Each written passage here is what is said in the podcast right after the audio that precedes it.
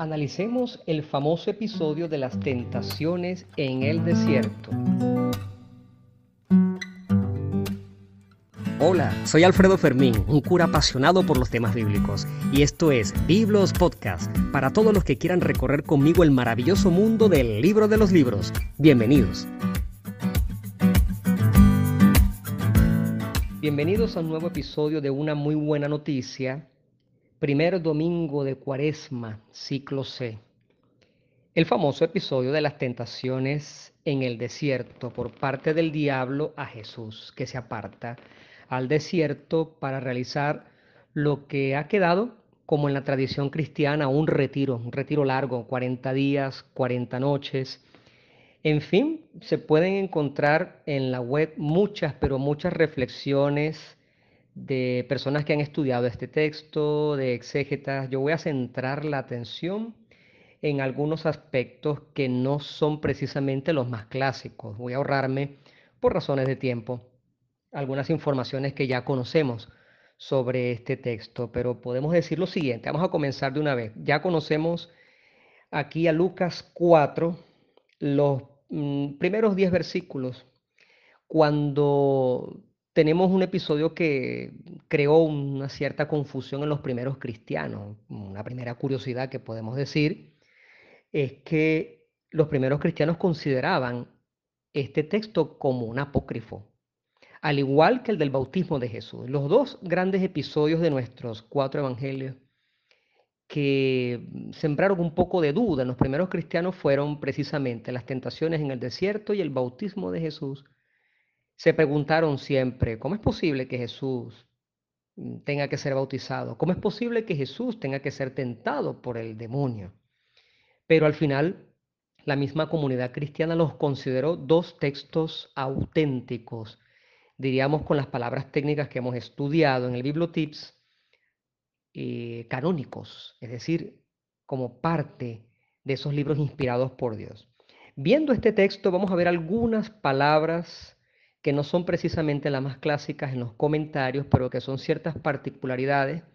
Sé que me están escuchando muchos predicadores para el fin de semana del eh, primer domingo de Cuaresma, el ciclo C. Sé que también hay muchas personas que estudian el texto bíblico de manera profunda, pero también vamos a hacer una pequeña reflexión espiritual al final. Ante todo, el verbo conducir. Jesús fue conducido al desierto, pero vamos a utilizar un poquito la gramática propia del texto griego, hay un imperfecto pasivo del verbo conducir, guiar, llevar.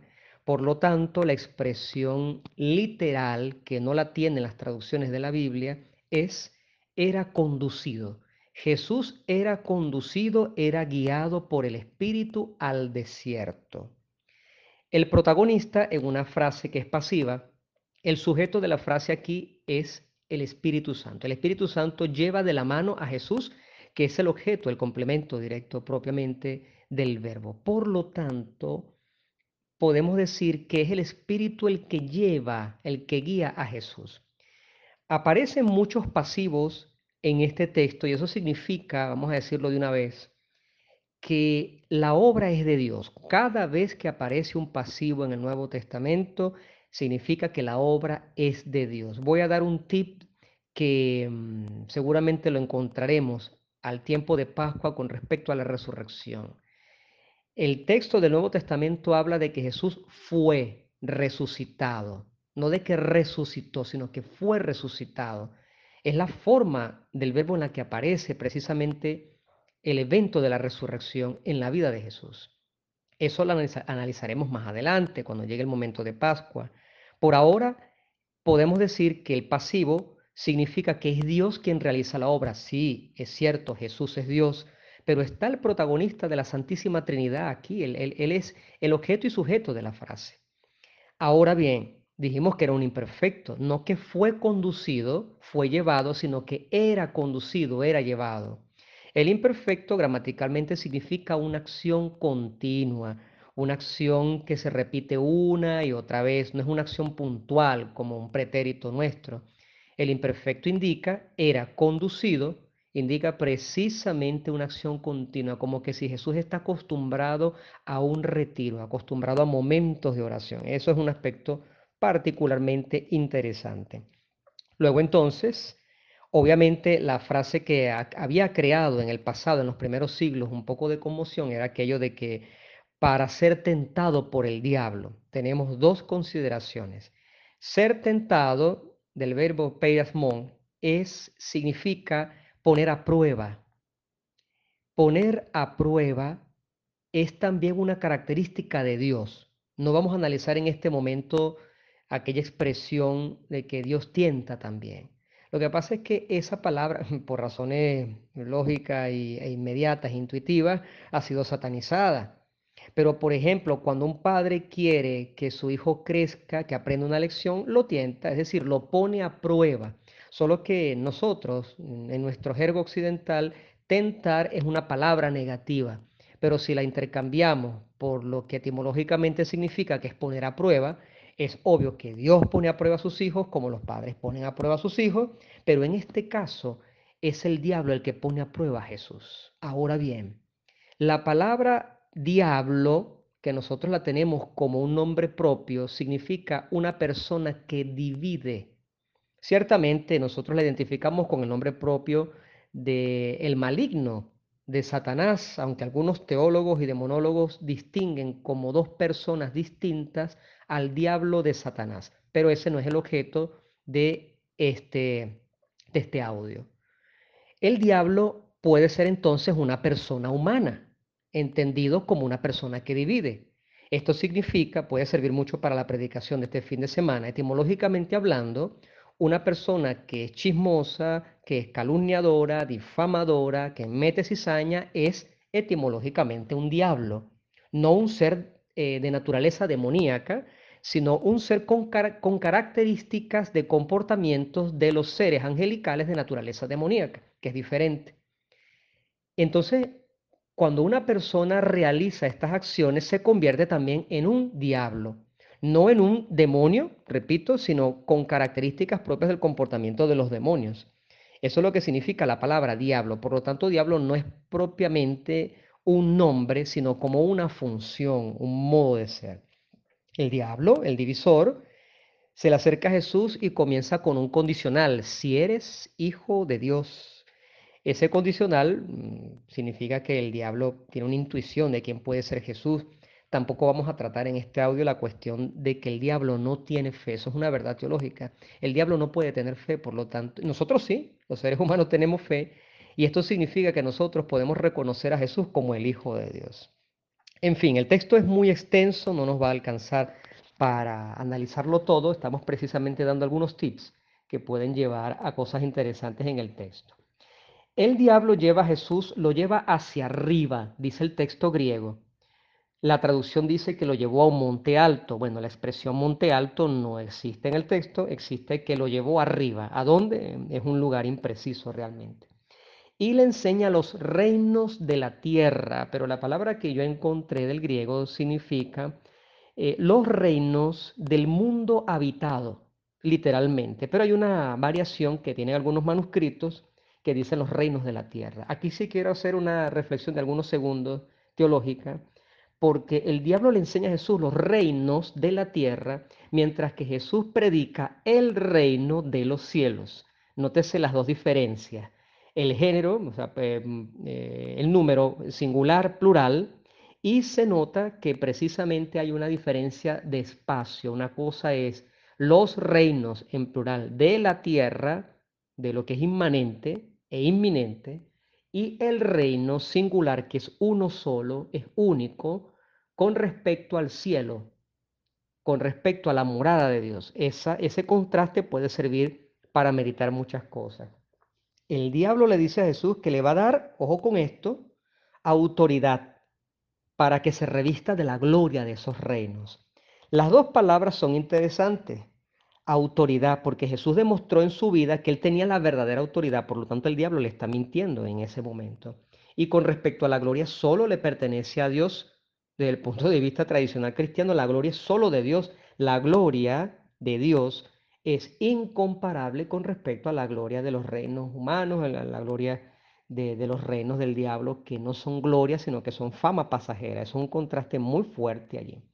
El diablo le dice a Jesús, me ha sido entregado ese poder, cuando realmente Jesús, el que dice en su evangelio, a mí se me ha entregado todo poder. Por lo tanto, el, el diablo es como un emulador, un imitador de las palabras de Jesús para voltearlas, distorsionarlas, tergiversarlas. Algunos eh, teólogos dicen una frase un poco extraña, que el diablo es el simio de Dios, es decir, como, como el animal, la bestia, que lo que hace es, querer imitar las cosas que Dios hace porque no, no tiene creatividad para nada. Dicen algunos teólogos y demonólogos, ¿no? Otra palabra interesante que le dice el diablo a Jesús es si te postras.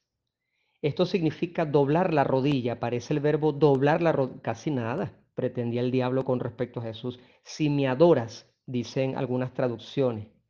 Y otra cosa no menos interesante es que algunos manuscritos añaden la frase a ese punto, cuando Jesús le da la respuesta de la cuestión de la adoración, Jesús le diría a Satanás o al, diablo, apártate de mí, Satanás. Pero en este texto de Lucas es un añadido de algunos manuscritos. Esa palabra o esa frase no es canónica. Jesús le dice al diablo, solo a Dios adorarás, doblarás la rodilla y solo a Dios darás culto. La raíz de dar culto, que en español se dice mejor servir, por eso es que en algunos idiomas se habla del servicio litúrgico, el, servicio, nosotros decimos la misa, y en otros idiomas anglosajones hablan de el servicio. Esa palabra servicio, dar culto, es lo que nosotros llamamos latría. Para el que quiera un poco profundizar esto, puede buscar en los diccionarios o en el Catecismo de la Iglesia Católica la diferencia entre latría, que es adoración, dar culto, dulía e hiperdulía, que se refiere a la Virgen María y a los santos, esa diferenciación de, cómo se, se considera la figura de Dios frente a la Virgen María y a los santos también. El diablo lleva a Jesús al pináculo del templo en la última tentación. Pináculo del templo es como esa explanada, el alero, el alero más alto, la punta más alta del templo. Nosotros decimos en español el pináculo.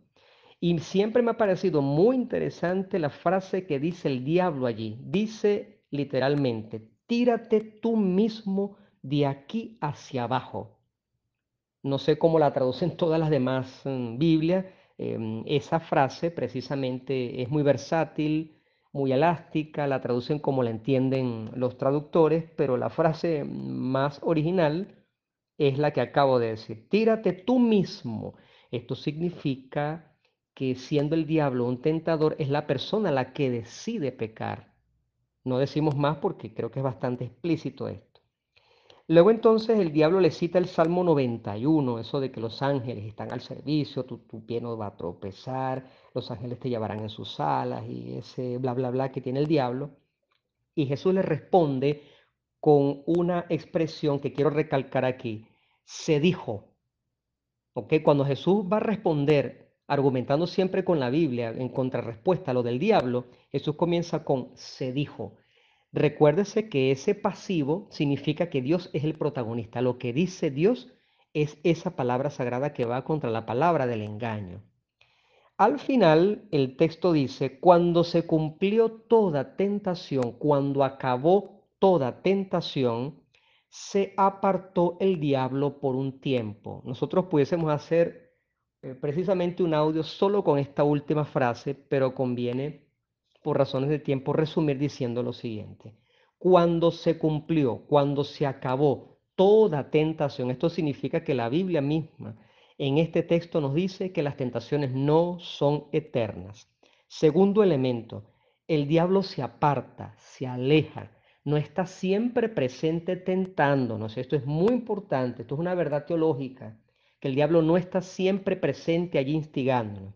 Y por último, que el diablo se aleja por un tiempo, pero me parece no menos interesante que la palabra que aparece aquí como tiempo es kairos y no es cronos. El cronos es el tiempo del reloj, el kairos es el momento especial de la acción de Dios. Por lo tanto, si el diablo se aparta por un tiempo, precisamente el tiempo en el que el diablo se aparta es un tiempo especial porque es el momento del encuentro con Dios. Espero que te haya servido este audio para que reflexionemos sobre esos detalles poco clásicos en cuanto a los comentarios que hacen muy buenos analistas en la web. Que Dios te bendiga. Analicemos el famoso episodio de las tentaciones en el desierto. Hola, soy Alfredo Fermín, un cura apasionado por los temas bíblicos, y esto es Biblos Podcast, para todos los que quieran recorrer conmigo el maravilloso mundo del libro de los libros. Bienvenidos. Bienvenidos a un nuevo episodio de una muy buena noticia, primer domingo de Cuaresma, ciclo C. El famoso episodio de las tentaciones en el desierto por parte del diablo a Jesús, que se aparta al desierto para realizar lo que ha quedado como en la tradición cristiana un retiro, un retiro largo, 40 días, 40 noches. En fin, se pueden encontrar en la web muchas, pero muchas reflexiones de personas que han estudiado este texto, de exégetas. Yo voy a centrar la atención en algunos aspectos que no son precisamente los más clásicos. Voy a ahorrarme, por razones de tiempo, algunas informaciones que ya conocemos sobre este texto, pero podemos decir lo siguiente, vamos a comenzar de una vez. Ya conocemos aquí a Lucas 4, los mm, primeros 10 versículos, cuando tenemos un episodio que creó una cierta confusión en los primeros cristianos. Una primera curiosidad que podemos decir es que los primeros cristianos consideraban este texto como un apócrifo, al igual que el del bautismo de Jesús. Los dos grandes episodios de nuestros cuatro evangelios que sembraron un poco de duda en los primeros cristianos fueron precisamente las tentaciones en el desierto y el bautismo de Jesús. Se preguntaron siempre, ¿cómo es posible que Jesús tenga que ser bautizado? ¿Cómo es posible que Jesús tenga que ser tentado por el demonio? Pero al final, la misma comunidad cristiana los consideró dos textos auténticos diríamos con las palabras técnicas que hemos estudiado en el Bibliotips, eh, canónicos, es decir, como parte de esos libros inspirados por Dios. Viendo este texto vamos a ver algunas palabras que no son precisamente las más clásicas en los comentarios, pero que son ciertas particularidades. Sé que me están escuchando muchos predicadores para el fin de semana del eh, primer domingo de Cuaresma, el ciclo C, Sé que también hay muchas personas que estudian el texto bíblico de manera profunda, pero también vamos a hacer una pequeña reflexión espiritual al final. Ante todo, el verbo conducir. Jesús fue conducido al desierto, pero vamos a utilizar un poquito la gramática propia del texto griego. Hay un imperfecto pasivo del verbo conducir, guiar, llevar. Por lo tanto, la expresión literal, que no la tienen las traducciones de la Biblia, es era conducido. Jesús era conducido, era guiado por el Espíritu al desierto. El protagonista, en una frase que es pasiva, el sujeto de la frase aquí es el Espíritu Santo. El Espíritu Santo lleva de la mano a Jesús, que es el objeto, el complemento directo propiamente del verbo. Por lo tanto, podemos decir que es el Espíritu el que lleva, el que guía a Jesús. Aparecen muchos pasivos en este texto y eso significa, vamos a decirlo de una vez, que la obra es de Dios. Cada vez que aparece un pasivo en el Nuevo Testamento, significa que la obra es de Dios. Voy a dar un tip que mm, seguramente lo encontraremos al tiempo de Pascua con respecto a la resurrección. El texto del Nuevo Testamento habla de que Jesús fue resucitado no de que resucitó, sino que fue resucitado. Es la forma del verbo en la que aparece precisamente el evento de la resurrección en la vida de Jesús. Eso lo analizaremos más adelante, cuando llegue el momento de Pascua. Por ahora, podemos decir que el pasivo significa que es Dios quien realiza la obra. Sí, es cierto, Jesús es Dios, pero está el protagonista de la Santísima Trinidad aquí. Él, él es el objeto y sujeto de la frase. Ahora bien, dijimos que era un imperfecto, no que fue conducido, fue llevado, sino que era conducido, era llevado. El imperfecto gramaticalmente significa una acción continua, una acción que se repite una y otra vez, no es una acción puntual como un pretérito nuestro. El imperfecto indica era conducido, indica precisamente una acción continua, como que si Jesús está acostumbrado a un retiro, acostumbrado a momentos de oración. Eso es un aspecto particularmente interesante. Luego entonces, obviamente la frase que había creado en el pasado, en los primeros siglos, un poco de conmoción, era aquello de que para ser tentado por el diablo, tenemos dos consideraciones. Ser tentado, del verbo peirasmon, es, significa poner a prueba. Poner a prueba es también una característica de Dios. No vamos a analizar en este momento aquella expresión de que Dios tienta también. Lo que pasa es que esa palabra, por razones lógicas e inmediatas, intuitivas, ha sido satanizada. Pero, por ejemplo, cuando un padre quiere que su hijo crezca, que aprenda una lección, lo tienta, es decir, lo pone a prueba. Solo que nosotros, en nuestro jergo occidental, tentar es una palabra negativa. Pero si la intercambiamos por lo que etimológicamente significa que es poner a prueba, es obvio que Dios pone a prueba a sus hijos como los padres ponen a prueba a sus hijos, pero en este caso es el diablo el que pone a prueba a Jesús. Ahora bien, la palabra diablo, que nosotros la tenemos como un nombre propio, significa una persona que divide. Ciertamente nosotros la identificamos con el nombre propio de el maligno, de Satanás, aunque algunos teólogos y demonólogos distinguen como dos personas distintas al diablo de Satanás. Pero ese no es el objeto de este, de este audio. El diablo puede ser entonces una persona humana, entendido como una persona que divide.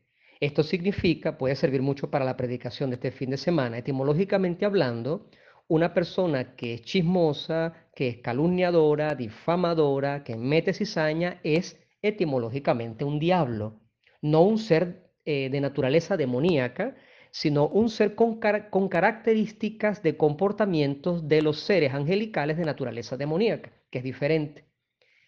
Entonces, cuando una persona realiza estas acciones, se convierte también en un diablo, no en un demonio, repito, sino con características propias del comportamiento de los demonios. Eso es lo que significa la palabra diablo. Por lo tanto, diablo no es propiamente un nombre, sino como una función, un modo de ser. El diablo, el divisor, se le acerca a Jesús y comienza con un condicional, si eres hijo de Dios. Ese condicional mm, significa que el diablo tiene una intuición de quién puede ser Jesús. Tampoco vamos a tratar en este audio la cuestión de que el diablo no tiene fe. Eso es una verdad teológica. El diablo no puede tener fe, por lo tanto, nosotros sí, los seres humanos tenemos fe. Y esto significa que nosotros podemos reconocer a Jesús como el Hijo de Dios.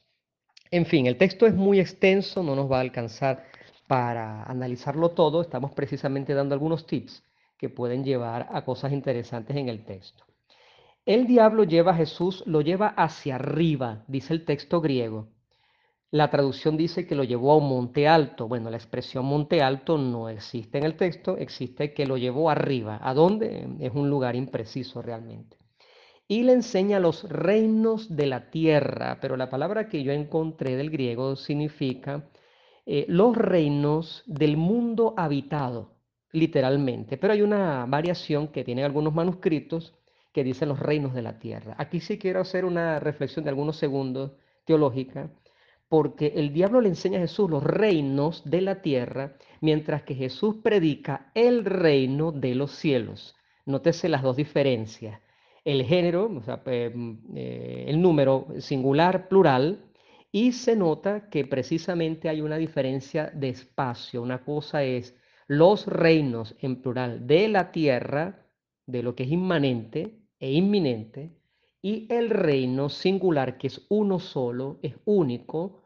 con respecto al cielo, con respecto a la morada de Dios. Esa, ese contraste puede servir para meditar muchas cosas el diablo le dice a Jesús que le va a dar, ojo con esto, autoridad para que se revista de la gloria de esos reinos. Las dos palabras son interesantes. Autoridad, porque Jesús demostró en su vida que él tenía la verdadera autoridad, por lo tanto el diablo le está mintiendo en ese momento. Y con respecto a la gloria, solo le pertenece a Dios, desde el punto de vista tradicional cristiano, la gloria es solo de Dios. La gloria de Dios es incomparable con respecto a la gloria de los reinos humanos, a la, gloria de, de, los reinos del diablo, que no son gloria, sino que son fama pasajera. Es un contraste muy fuerte allí. El diablo le dice a Jesús, me ha sido entregado ese poder, cuando realmente Jesús, el que dice en su evangelio, a mí se me ha entregado todo poder. Por lo tanto, el, el diablo es como un emulador, un imitador de las palabras de Jesús para voltearlas, distorsionarlas, tergiversarlas. Algunos eh, teólogos dicen una frase un poco extraña, que el diablo es el simio de Dios, es decir, como, como el animal, la bestia, que lo que hace es, querer imitar las cosas que Dios hace porque no, no tiene creatividad para nada. Dicen algunos teólogos y demonólogos, ¿no? Otra palabra interesante que le dice el diablo a Jesús es si te postras. Esto significa doblar la rodilla. Aparece el verbo doblar la rodilla. Casi nada pretendía el diablo con respecto a Jesús. Si me adoras, dicen algunas traducciones. Y otra cosa no menos interesante es que algunos manuscritos añaden la frase a ese punto, cuando Jesús le da la respuesta de la cuestión de la adoración, Jesús le diría a Satanás o al, diablo, apártate de mí, Satanás. Pero en este texto de Lucas es un añadido de algunos manuscritos. Esa palabra o esa frase no es canónica.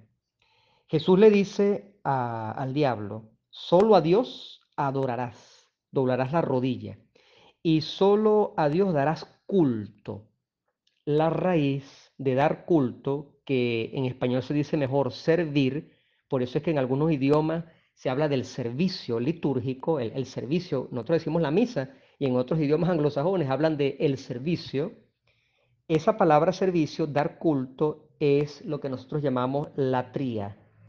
Para el que quiera un poco profundizar esto, puede buscar en los diccionarios o en el Catecismo de la Iglesia Católica la diferencia entre latría, que es adoración, dar culto, dulía e hiperdulía, que se refiere a la Virgen María y a los santos, esa diferenciación de, cómo se, se considera la figura de Dios frente a la Virgen María y a los santos también. El diablo lleva a Jesús al pináculo del templo en la última tentación. Pináculo del templo es como esa explanada, el alero, el alero más alto, la punta más alta del templo. Nosotros decimos en español el pináculo. Y siempre me ha parecido muy interesante la frase que dice el diablo allí. Dice literalmente, tírate tú mismo de aquí hacia abajo. No sé cómo la traducen todas las demás mm, Biblias. Em, esa frase precisamente es muy versátil, muy elástica, la traducen como la entienden los traductores, pero la frase más original es la que acabo de decir. Tírate tú mismo. Esto significa que siendo el diablo un tentador, es la persona la que decide pecar. No decimos más porque creo que es bastante explícito esto. Luego entonces el diablo le cita el Salmo 91, eso de que los ángeles están al servicio, tu, tu pie no va a tropezar, los ángeles te llevarán en sus alas y ese bla, bla, bla que tiene el diablo. Y Jesús le responde con una expresión que quiero recalcar aquí. Se dijo. ¿Ok? Cuando Jesús va a responder argumentando siempre con la Biblia en contrarrespuesta a lo del diablo, Jesús comienza con se dijo. Recuérdese que ese pasivo significa que Dios es el protagonista. Lo que dice Dios es esa palabra sagrada que va contra la palabra del engaño. Al final, el texto dice, cuando se cumplió toda tentación, cuando acabó toda tentación, se apartó el diablo por un tiempo. Nosotros pudiésemos hacer eh, precisamente un audio solo con esta última frase, pero conviene, por razones de tiempo, resumir diciendo lo siguiente.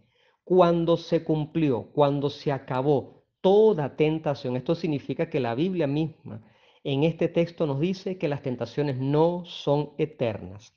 Segundo elemento, el diablo se aparta, se aleja, no está siempre presente tentándonos. Esto es muy importante, esto es una verdad teológica, que el diablo no está siempre presente allí instigándonos. Y por último, que el diablo se aleja por un tiempo, pero me parece no menos interesante que la palabra que aparece aquí como tiempo es kairos y no es cronos. El cronos es el tiempo del reloj, el kairos es el momento especial de la acción de Dios. Por lo tanto, si el diablo se aparta por un tiempo, precisamente el tiempo en el que el diablo se aparta es un tiempo especial porque es el momento del encuentro con Dios. Espero que te haya servido este audio para que reflexionemos sobre esos detalles poco clásicos en cuanto a los comentarios que hacen muy buenos analistas en la web. Que Dios te bendiga.